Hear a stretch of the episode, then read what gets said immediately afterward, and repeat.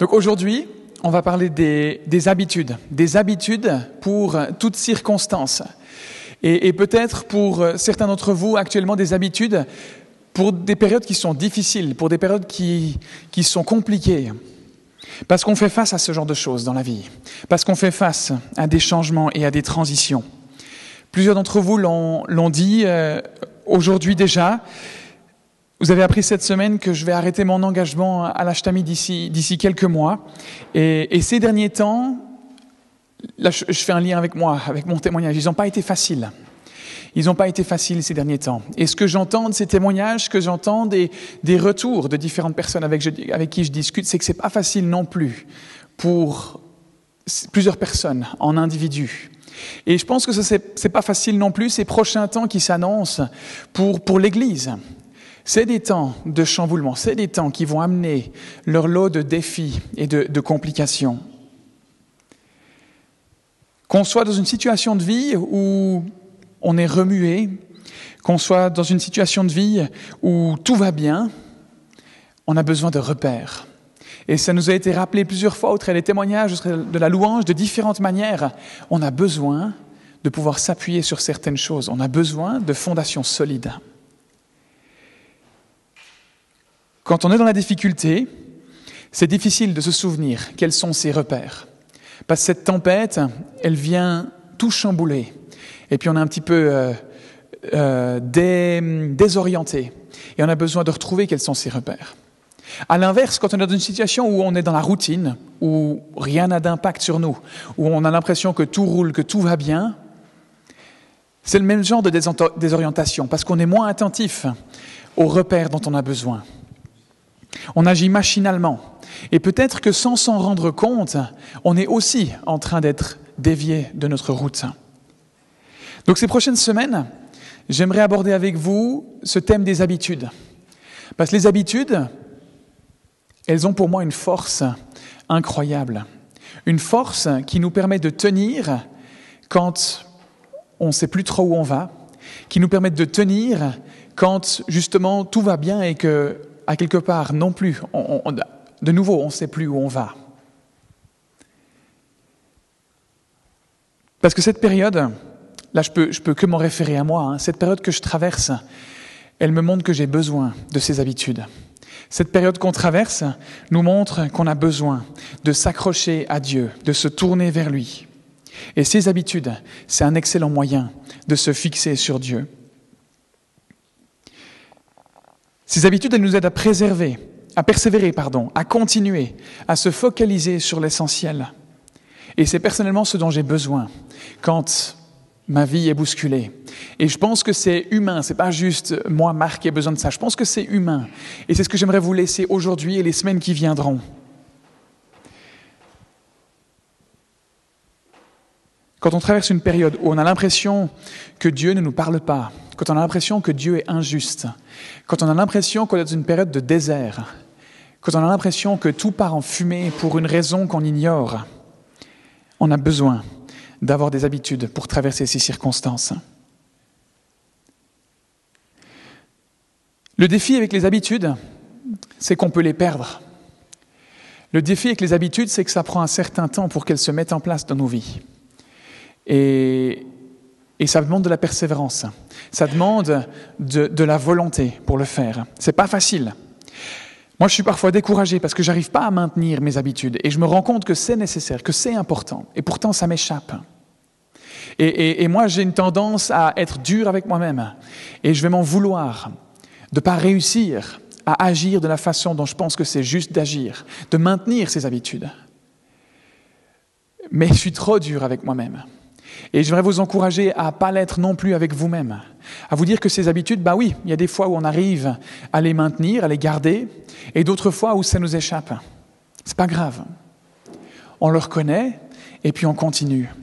Donc, je vais vous partager différents éléments là, et il ne faut pas le prendre comme un moyen de pression et de se dire en fait si j'arrive pas à mettre ça en place, ma vie elle, ne sert à rien. Non, c'est des éléments qui peuvent nous servir, nous être utiles pour aller de l'avant, pour savoir comment faire face aux différentes situations de la vie. Donc si vous les avez pris à l'entrée, je vous invite à prendre vos notes et puis on va commencer. Ça vous donne un bon moyen pour y revenir quand on ne s'en souvient pas de ce qu'on a entendu. La vie, ce n'est pas un sprint de 100 mètres. La vie, c'est un marathon. L'apôtre Paul en parle dans la Bible. Et un marathon, c'est long. Un marathon, ça demande de l'endurance, de la persévérance, de la foi, de la résilience. Sur un sprint, on a peu de temps pour douter. Au bout de 10 secondes, pour les meilleurs du monde, c'est terminé. Un marathon, quand on fait 42 kills, on a le temps de réfléchir. On a le temps de se dire, est-ce que ça, ça vaut vraiment la peine? Là, je suis raide, il me reste encore 30 kills. Est-ce que vraiment ça vaut la peine de continuer? Sur 100 mètres, on n'a pas le temps de se poser des questions. Sur un marathon, on a cette possibilité-là. Et, qu'on le veuille ou non, ça va arriver. Et les coureurs d'un marathon, ils font face aux mêmes défis que nous dans la vie de tous les jours. Ils font face à la fatigue, ils font face à la soif, ils font face au manque d'énergie, ils font face à la gestion du souffle, hein, parce que si on ne respire pas bien, ben, on est raide au bout de quelques kilomètres. Qu'est-ce qui fait la différence entre les personnes qui courent un marathon et qui finissent la course et les personnes qui ne la finissent pas? Qu'est-ce qui fait la différence entre, dans, dans, la vie entre des personnes qui tiennent, qui arrivent à persévérer jusqu'au bout, dans leur foi, dans ce à quoi ils aspirent, et des personnes qui abandonnent? C'est en grande partie la préparation de ces marathoniens, c'est en grande partie les habitudes qu'ils ont prises qui vont permettre de tenir sur la longueur. Et dans notre vie, c'est la même chose. C'est des habitudes, c'est des habitudes, c'est des choses, à des moments, ça n'a aucun sens. Mais c'est quand on est dans la difficulté, c'est quand on, en a besoin, c'est là qu'elles se révèlent utiles. Il y a des jours, on peut se lever on se dire, mais en fait, ça ne sert à rien de lire ma Bible, ça ne me sert à rien aujourd'hui. Et pourtant, il y a des situations, comme Fritz le mentionnait tout à l'heure, où tout à coup on tombe sur un verset et ça nous fait du bien, ça nous parle. Il y a dix jours, peut-être ça ne nous aurait pas parlé, mais aujourd'hui, dans ce qu'on vit, ça nous parle. Mais si on n'a pas cette habitude de lire la Bible, on ne sera pas encouragé. On n'aura pas ce qui nous permet d'aller de l'avant.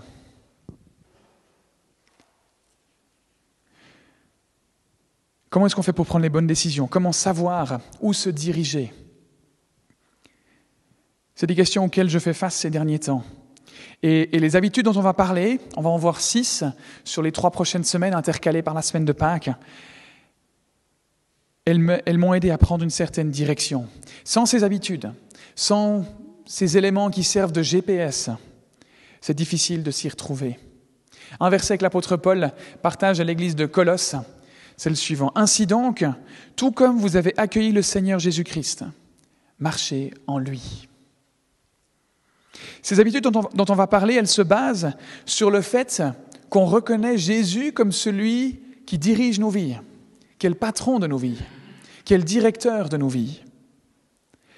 On reconnaît que notre façon d'agir et de vivre, elle n'est pas bonne sans que lui ait un impact dans ce qu'on vit et on se tourne vers Jésus, qui nous pardonne cette façon de vivre, qui nous pardonne ses erreurs et qui nous montre quel est le bon chemin à suivre.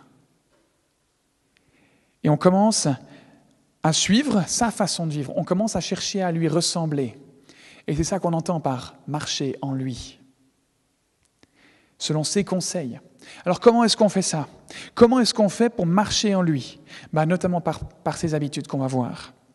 La première habitude qu'on peut développer, qui m'aide à garder le cap quand les temps sont difficiles ou quand je fais face à la routine et puis que les choses n'ont pas d'intérêt.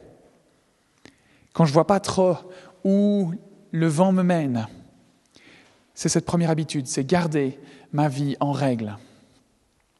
Garder ma vie en règle. Il n'y a rien dans la vie qui nous déstabilise davantage que la culpabilité, le regret et la honte. Et donc la première chose à faire pour tenir bon, pour garder le cap, pour pas dévier, c'est le nettoyage de ces choses-là.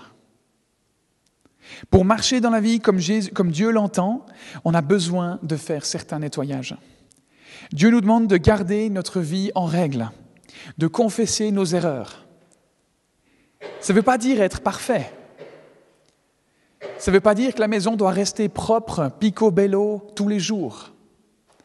Ça veut juste dire que de semaine en semaine, on fait un nettoyage, de mois en mois, d'année en année. C'est dans l'attitude. Dieu ne nous demande pas d'être parfait.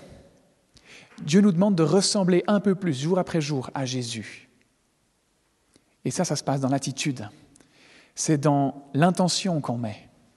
Ce n'est pas dans ce qu'on réussit à faire. 2 Timothée 2, 21. Eh bien, si quelqu'un se garde pur de tout ce dont j'ai parlé, il sera un vase destiné à un noble usage, purifié, donc nettoyé, utile à son propriétaire. Dans ce cas-là, dans la vie chrétienne, c'est Dieu le propriétaire, disponible pour toutes sortes d'œuvres bonnes. Marcher en Jésus, ça commence par ce nettoyage. Ça commence, mais ça continue et ça finit par ce nettoyage. Parce que oui, comme, on l'a vu dans le verset d'avant, on a accueilli Jésus dans notre vie, on a fait un grand nettoyage, notre cœur a changé, mais ce défi, avec différentes erreurs qu'on fait au quotidien, il continue. Et on a besoin de continuer à nettoyer. 1 Pierre 3, 6. Ayez une conscience pure, afin que ceux qui médisent de votre bonne conduite de chrétien aient à rougir de leur calomnie. Donc calomnie, c'est vraiment euh, c'est tout ce qu'on peut dire de mal sur quelqu'un. En ayant une vie en règle, en, en faisant régulièrement ce nettoyage, c'est aussi une protection vis-à-vis de ces personnes qui nous veulent du mal. Ça nous donne l'assurance, ça nous donne la capacité de persévérer, de tenir ferme quand la culpabilité, le regret et la honte cherchent à nous déstabiliser quand on cherche à nous faire du mal. Romains 12, 9. Ayez le mal en horreur, attachez-vous au bien. Encore une fois, qu'est-ce que ça veut dire? Comment, comment est-ce qu'on fait ça?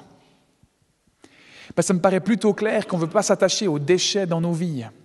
Ça me paraît plutôt clair que tout ce qu'on fait de mal, ce n'est pas quelque chose dont on va être content. On va essayer de s'en débarrasser. Vous imaginez quelqu'un qui se balade dans la rue avec des déchets scotchés sur le corps qui fait ça? Qui a envie de baigner dans cette odeur nauséabonde? On préfère avoir pris une bonne douche, se mettre, s'être mis un bon coup de déo, un bon coup de parfum, être bien habillé et sortir.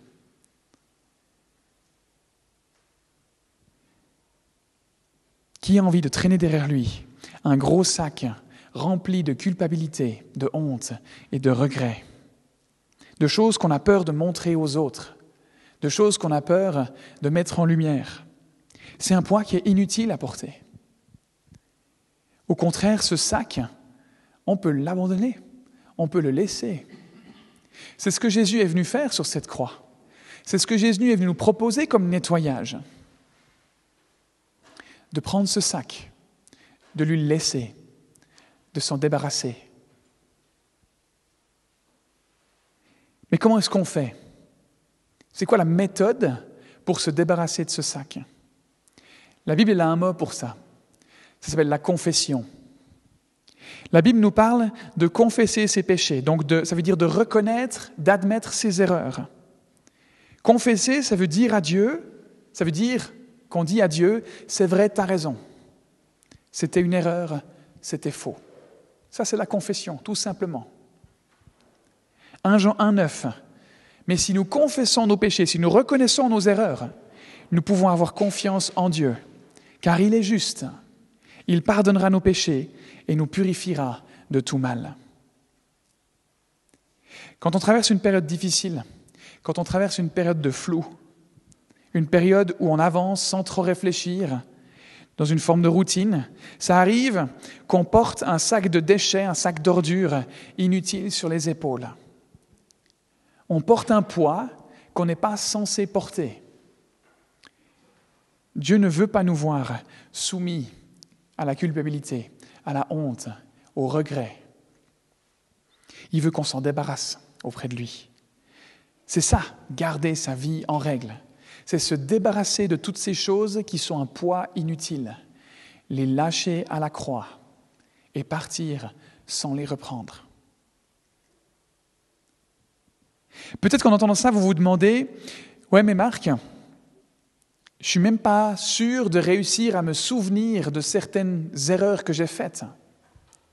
Et je suis même pas sûr de savoir ce de quoi je suis inconsciemment coupable. Ce par rapport à quoi je suis inconsciemment coupable. Moi, je me pose des fois cette question. En fait, il y a peut-être des erreurs que je fais, mais je ne suis même pas conscient que c'est des erreurs.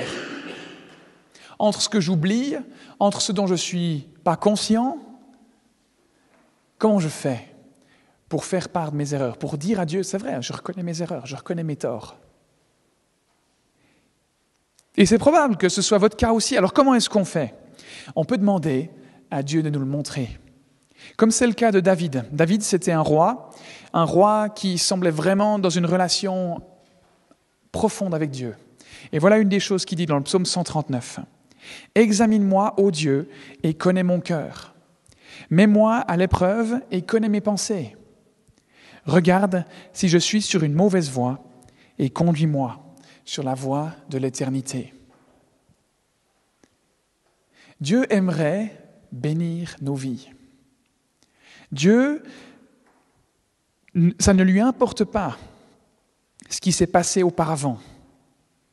Il aimerait bénir et utiliser nos vies. Mais on a besoin, pour ça, de faire ce nettoyage. On a besoin de se débarrasser de ces ordures par la confession, en disant, c'est vrai, c'est une erreur. Il y a un dessinateur suisse, un bédéiste suisse, assez, assez connu, qui s'appelle Alain Auderset. Et puis, euh, il y a une de ces images qui me frappait. Ça, c'est nous, d'accord? Ce, ce bocal plein de saleté. Et en fait, ce qu'il fait, il vient devant Dieu, il dit, oh Dieu, pardonne mes fautes. Je reconnais que ce que j'ai fait, c'est faux. Et toute cette saleté, toutes ces ordures, tous ces trucs qui puent, il les déverse. Et ce qu'on ne voit pas derrière, c'est qu'il y a deux tasses, deux, petites, deux jolies petites tasses, qui sont tout aussi dègues à l'intérieur, qui sont choquées de ce qu'elle fait, cette tasse-là. Il dit, oula, mais qui c'est qui va déverser ces ordures comme ça? Ça ne se fait pas. Mais qu'est-ce qui se passe une fois que ça s'est fait? Tu réponds, ah, enfin quelqu'un que je peux remplir. Le poids de ces ordures, le contenu de nos vies qui, qui, est, qui est sale, qui n'est pas bon, nous empêche de recevoir les bénédictions et les bonnes choses que Dieu veut nous donner. Il n'y a plus de place. Quand, la jauge a atteint 100%, c'est plein, c'est terminé. On ne peut pas aller au-delà de 100%. Donc il faut la vider. Il faut enlever ces ordures, il faut s'en débarrasser et laisser de la place pour une eau pure. Laisser de la place pour que Dieu puisse venir y mettre sa vérité, y mettre sa parole, y mettre sa pureté, pour qu'on soit béni. Être pur, être purifié, c'est la clé pour une vie paisible, pour une vie heureuse, pour une vie joyeuse en Dieu. Garder ma vie en règle en ne laissant pas la honte, ni la colère, ni la culpabilité prendre le dessus. Et dans cette situation peut-être particulièrement par rapport à l'Église, plusieurs ont exprimé leur tristesse, d'autres leur déception. Certains sont certainement en colère, dans l'incompréhension, Qu'est-ce qu'on fait de ces émotions-là? Qu'est-ce qu'on fait de ces sentiments-là? Ils sont légitimes, d'accord? Je ne suis pas en train de dire qu'ils sont faux. Mais on a besoin de les déverser devant Dieu, peu importe ce que c'est. Pour que lui puisse venir racheter ça. Pour que lui puisse venir y donner sa couleur. Et que ces éléments-là, ça ne vienne pas macérer, pourrir et envenimer les relations envenimer la vie d'Église, envenimer notre relation à Dieu. On a besoin de garder notre vie en règle. Et pour terminer ce point, j'aimerais vous proposer un exemple tout concret, une façon toute concrète de faire ça régulièrement. Ce que j'aimerais vous proposer pour cette semaine qui vient Et si vous avez envie d'en faire une habitude qui dure sur des années après, moi je vous y encourage, mais faites en fonction de ce que vous êtes capable de faire. Mais cette semaine, essayez de fixer un moment avec Dieu. Pas de dire, OK, je verrai à la fin de ma journée si j'ai un petit moment pour ça. Non, non, non, non. Dans l'agenda, je bloque 30 minutes, une heure, ce que vous voulez, peu importe, 15 minutes. Et cette part-là, peu importe si on me propose d'aller boire une bière, peu importe si je préfère regarder une petite série, peu importe si j'ai un devoir que je n'ai pas encore fini pour demain, peu importe ce qui se passe. Dieu, mettez-le à part. Et dans ce moment-là, vous prenez une feuille blanche et un stylo. Et troisièmement, vous pouvez prier ce verset qu'on a lu tout à l'heure dans le psaume 139. Examine-moi, ô Dieu, et connais mon cœur. Mets-moi à l'épreuve et connais mes pensées. Regarde si je suis sur une mauvaise voie et conduis-moi sur le chemin, sur la voie de l'éternité. Et ensuite, on écrit tout ce qui nous vient en tête. Tout ce qui nous vient en tête, qu'on pense ne pas être de bonnes choses. La jalousie, le mensonge, l'orgueil, la colère, la frustration, peu importe ce que c'est, on note. Et pas juste vaguement comme ça. On peut écrire la situation. Qu'est-ce que j'ai ressenti? J'ai été jaloux de. Je me suis mis en colère par rapport à. Pas juste les mots, mais exactement les situations. Et une fois qu'on a fait ça, on peut faire silence et demander encore une fois à Dieu, Seigneur, est-ce que j'ai oublié quelque chose? Est-ce qu'il y a encore quelque chose dont tu aimerais que je prenne conscience? Et on attend. Examine-moi, ô Dieu, et connais mon cœur. Et s'il y a quelque chose qui vient, on continue à noter. Et quand vous pensez que vous avez fini, quand vous pensez qu'il n'y a plus rien pour ce moment-là, on s'arrête et on peut relire la liste et dire à Dieu, c'est vrai, ces éléments-là, c'était des erreurs et je te demande pardon pour ça. On peut confesser nos erreurs reconnaître nos erreurs devant Dieu. Et après ça, on peut écrire le verset de 1 Jean 1, 9 au travers de la feuille. Vous pouvez prendre un autre stylo si vous voulez, un stylo rouge. Ce verset de 1 Jean 1, 9 qui dit que si nous confessons nos péchés, nous pouvons avoir confiance en Dieu, car il est juste. Il pardonnera nos péchés et nous purifiera de tout mal. Toutes ces erreurs qu'on a notées, elles sont pardonnées. Elles sont déversées et remplacées par le pardon, remplacées par Dieu. Ensuite, vous pouvez prendre cette feuille de papier, la chiffonner et la brûler. Parce que ça disparaît. Parce que c'est terminé. Ce n'est pas une feuille que vous mettez dans un tiroir et puis un jour elle ressort. On a confessé ses erreurs, on a demandé pardon, c'est terminé. La Bible nous dit que si on confesse nos erreurs, il est fidèle et juste pour nous pardonner. Et c'est terminé. Ça n'a plus d'impact sur nous.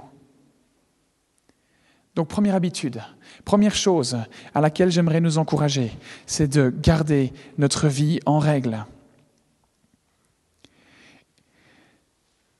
Ce choix de persévérer, c'est un signe qui démontre une bonne attitude, celle d'une personne qui est juste.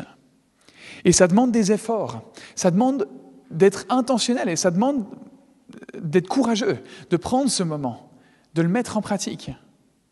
Mais ça vaut la peine. Job 17, 9. Le juste néanmoins persévère dans sa voie. Celui qui a les mains pures se fortifie de plus en plus. Le fait de persévérer dans cette voie, de, de garder notre vie en règle, ça ne va pas forcément directement changer les circonstances. Mais comme on l'a vu pour cette tasse, ça purifie. Et cette purification, Job, il le dit ici, de garder les mains pures, ça nous fortifie de plus en plus. Dans les fêtes, ça change peut-être pas grand-chose. Passer des petits éléments qui viennent s'ancrer au fond de nous. Mais ces petits éléments mis bout à bout, ça devient quelque chose de solide, quelque chose de fort, quelque chose qui nous permet de faire face quand les situations difficiles se présentent. Quand Jésus était sur terre, il a fait un discours à un moment donné qui s'appelle les Béatitudes. Et dans ce discours, il dit la chose suivante, c'est dans Matthieu 5, 8. Donc si vous avez vos notes, je ne l'ai pas mis dans le, dans le pense-bête, vous pouvez noter Matthieu 5, 8, 5 verset 8. Jésus va dire, Heureux ceux qui ont le cœur pur, car ils verront Dieu. Quand on a le cœur pur, quand on a le cœur rempli de cette eau pure, comme cette tasse qui a décidé de déverser ces choses mauvaises de sa vie et de se laisser remplir, on peut voir Dieu. Sans ça, notre vision, elle est troublée. Sans ça, on a de la difficulté à voir clairement. On a besoin de garder notre vie en règle pour être en mesure de voir Dieu. Le seul élément qui nous empêche de voir clairement, qui nous empêche d'entrer dans une vie qui est purifiée, c'est notre orgueil, c'est notre volonté, c'est notre capacité, notre volonté à faire un effort, à faire ce qu'on pense être juste, peu importe ce qu'on ressent. Plusieurs l'ont dit, là, ça m'a vraiment encouragé, j'ai trouvé vraiment fort, de dire oui, les circonstances, elles sont difficiles, mais je fais le choix de continuer. Parce que plus que les circonstances, ce qui compte pour moi, c'est cette confiance en Dieu, de savoir qu'il est juste, qu'il est bon, peu importe. Ça demande de mourir soi-même et ce n'est pas facile. Mais la parole de Dieu nous montre que c'est une bonne chose, que c'est essentiel, que c'est vital. La deuxième habitude qu'on va voir aujourd'hui, la première c'est donc garder ma vie en règle. Et la deuxième, la deuxième habitude qu'on peut développer et qui nous aide à faire face aux difficultés, qui nous aide à faire face à des moments où on est désorienté, on est dans le flou, c'est de garder mes yeux ouverts. On a besoin d'être attentif et vigilant dans les situations de la vie qu'on traverse. Parce que Dieu utilise ces situations pour nous apprendre quelque chose. Elles ne sont, sont pas inutiles. Elles paraissent inutiles quand on est dedans. Elles paraissent trop dures à surmonter. Mais sa parole, la Bible, elle nous montre que Dieu a un plan dans tout ça. Et vous l'avez peut-être déjà expérimenté personnellement. Que Dieu a été bon, que Dieu a été fidèle, que Dieu vous a appris des choses dans différentes situations de la vie. Est-ce que dans la situation de vie qu'on traverse, on garde nos yeux ouverts? Est-ce qu'on cherche à voir ce que Dieu a à nous apprendre Est-ce qu'on est attentif à ce que Dieu essaye de nous apprendre? Je ne suis pas en train de dire qu'il faut mettre de côté les émotions qu'on vit et puis essayer absolument d'analyser la situation. ces émotions, elles viennent de Dieu aussi. Ces émotions ont été créées par Dieu. Elles sont légitimes, elles sont entendables. Mais ce n'est pas à ça qu'on s'arrête.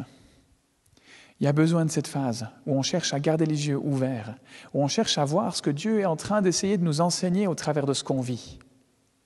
Ça ne veut pas dire que c'est un, un sale type, un masochiste qui nous fait passer par des difficultés alors qu'il n'y aurait pas besoin de ça.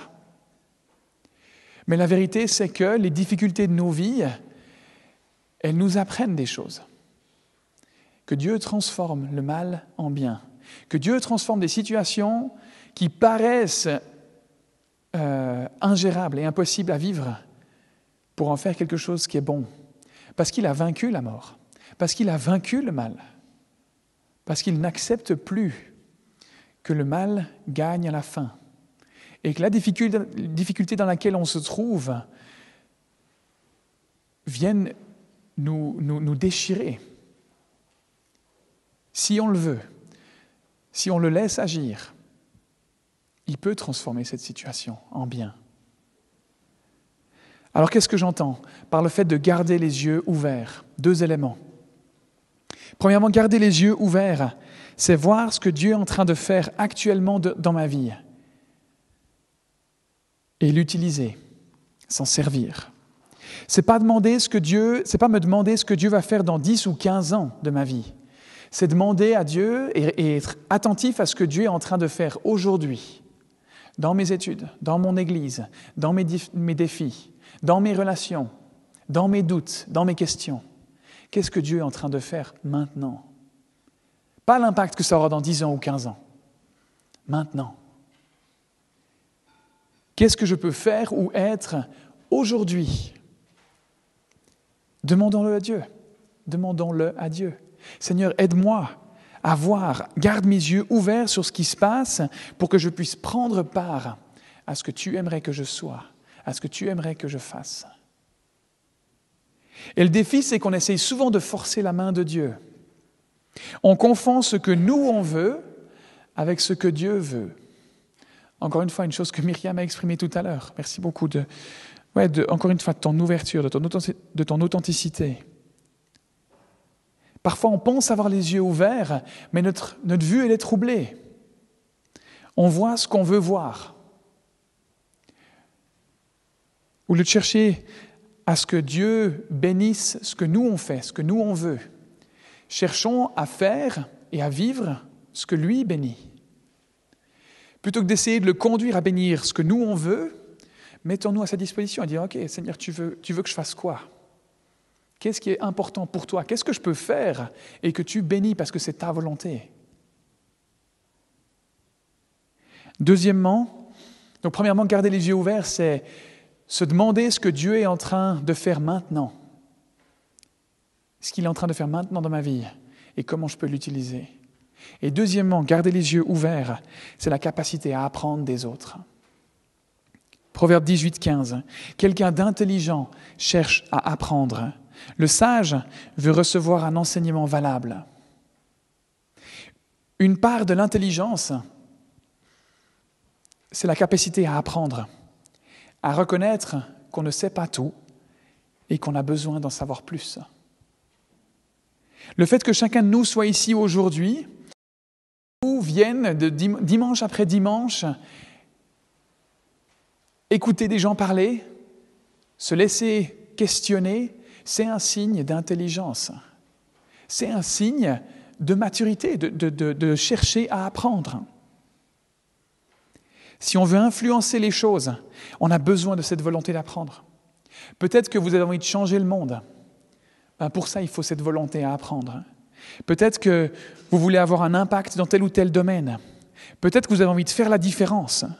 Peut-être que vous voulez simplement avoir une vie de famille paisible, tranquille et mener une vie qui soit simple. Ce que j'ai appris des autres, personnellement, c'est que ces choses, elles ne se passent pas si je n'ai pas la volonté d'apprendre. Développer une vie tranquille, une vie paisible, une vie stable, changer des choses, ça ne se fait pas en étant sûr de tout savoir.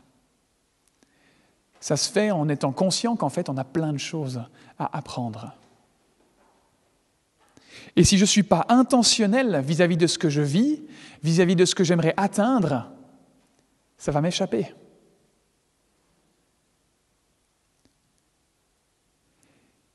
Ce à quoi j'aspire ne sera probablement jamais atteint si je n'ai pas cette volonté d'apprendre, si je n'ai pas cette conscience que j'ai besoin de comprendre certaines choses, de développer certaines choses.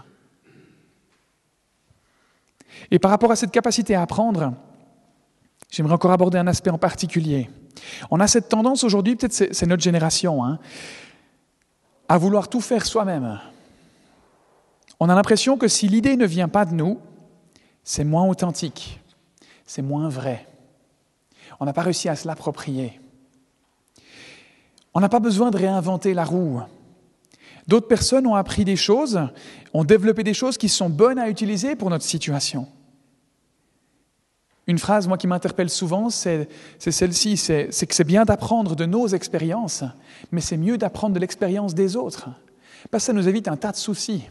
Si je peux éviter des souffrances en comptant sur celles des autres pour développer quelque chose, mais j'aimerais vraiment en profiter. Parce que la souffrance, c'est pas cool. Si on pouvait s'en passer, on le ferait. Il y a des gens qui ont souffert, des gens qui ont vécu des choses et qui ont appris des choses incroyables de ce qu'ils ont vécu. Ayons la sagesse et l'intelligence de faire confiance et de dire, OK, toi, tu as vécu ça, je te fais confiance, je prends. Mais qu'est-ce que c'est difficile? Parce qu'en fait, quand on n'a pas expérimenté, ben, c'est difficile de se l'approprier, c'est difficile de savoir ce qu'on rate.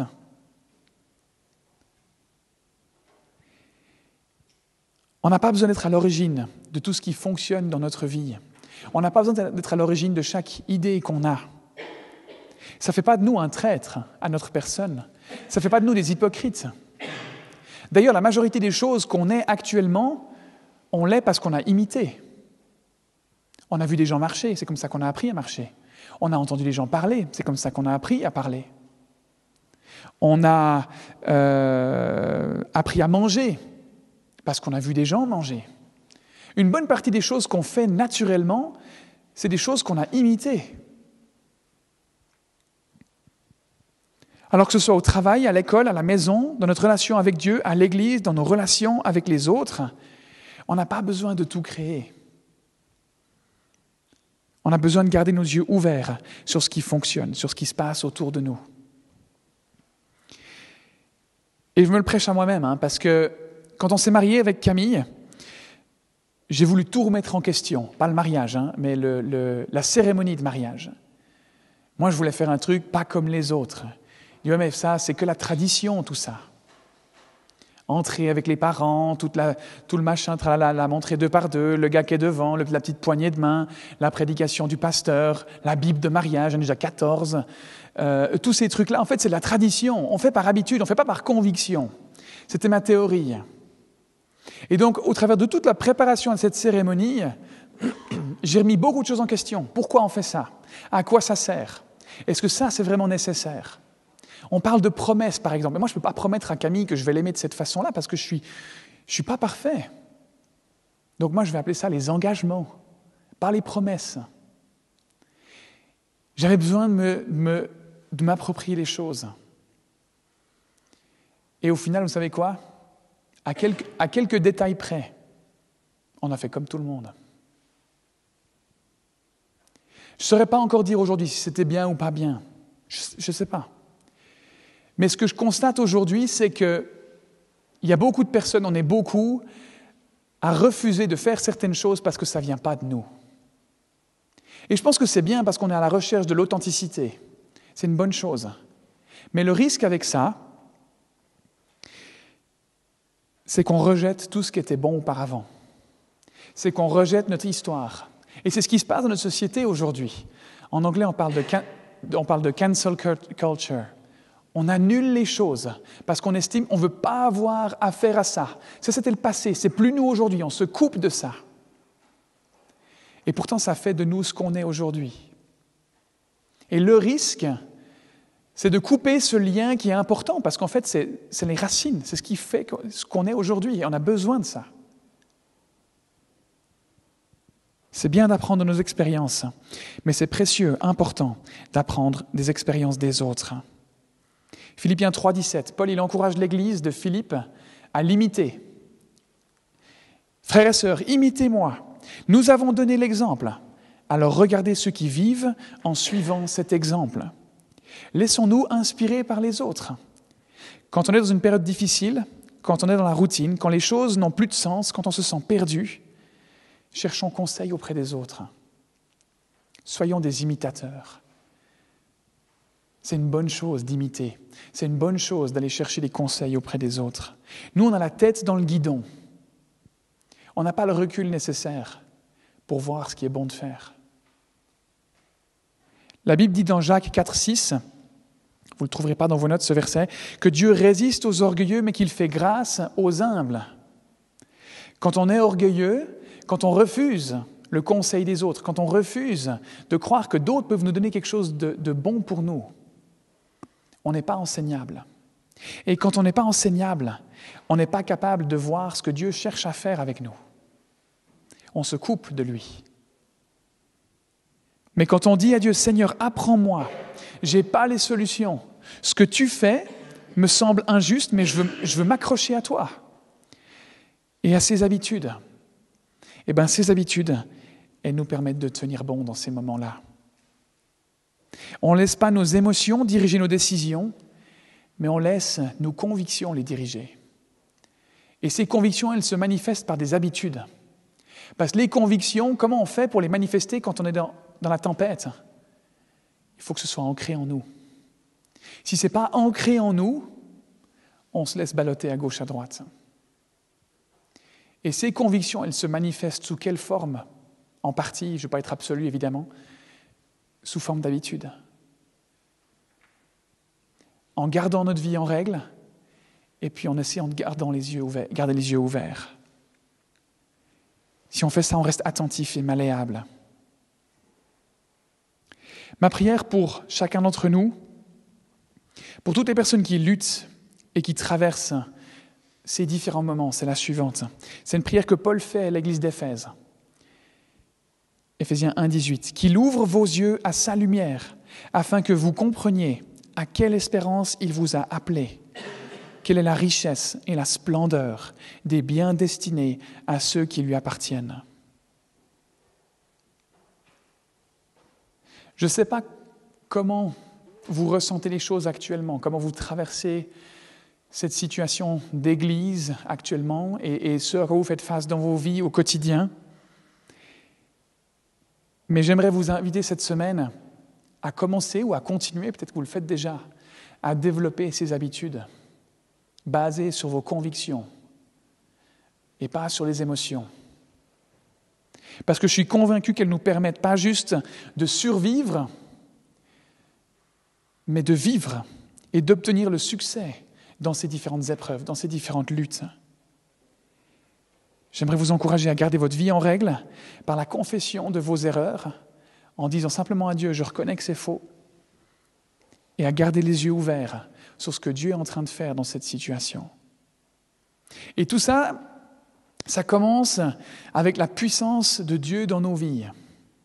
On va prendre la Sainte Seine aujourd'hui, et, et cette puissance, Dieu l'a manifestée sur cette croix. Parce qu'au travers de sa mort et de sa résurrection, il a réduit à néant le mal, la puissance du mal. C'est ça, la puissance de Dieu. Et si, quelqu'un ne connaît pas Jésus, ben cette puissance, elle n'est pas là. Peut-être qu'on a entendu parler de Jésus et peut-être qu'on sait qui c'est, qu'il est le Fils de Dieu et qu'il est mort sur la croix et ressuscité. On connaît l'histoire, on est dans une société chrétienne et on connaît l'histoire de Pâques, mais on ne l'a pas pris pour nous. Parce que juste de savoir ça, ça ne veut pas dire qu'on est en relation avec lui. Et peut-être qu'on est déjà arrivé à ce point dans notre vie où on a soumis chaque domaine de nos vies à Dieu. On lui a dit prends tout. Peut-être qu'on l'a déjà fait, mais peut-être aussi qu'on l'a déjà fait et qu'à différents moments, on essaye de reprendre le contrôle un peu sur ces différents éléments. On essaye, nous, d'influencer les choses et de ne pas laisser lui être le directeur de cette partie de nos vies. Est-ce que Jésus est actuellement le directeur, le patron de nos vies, de chaque domaine de nos vies?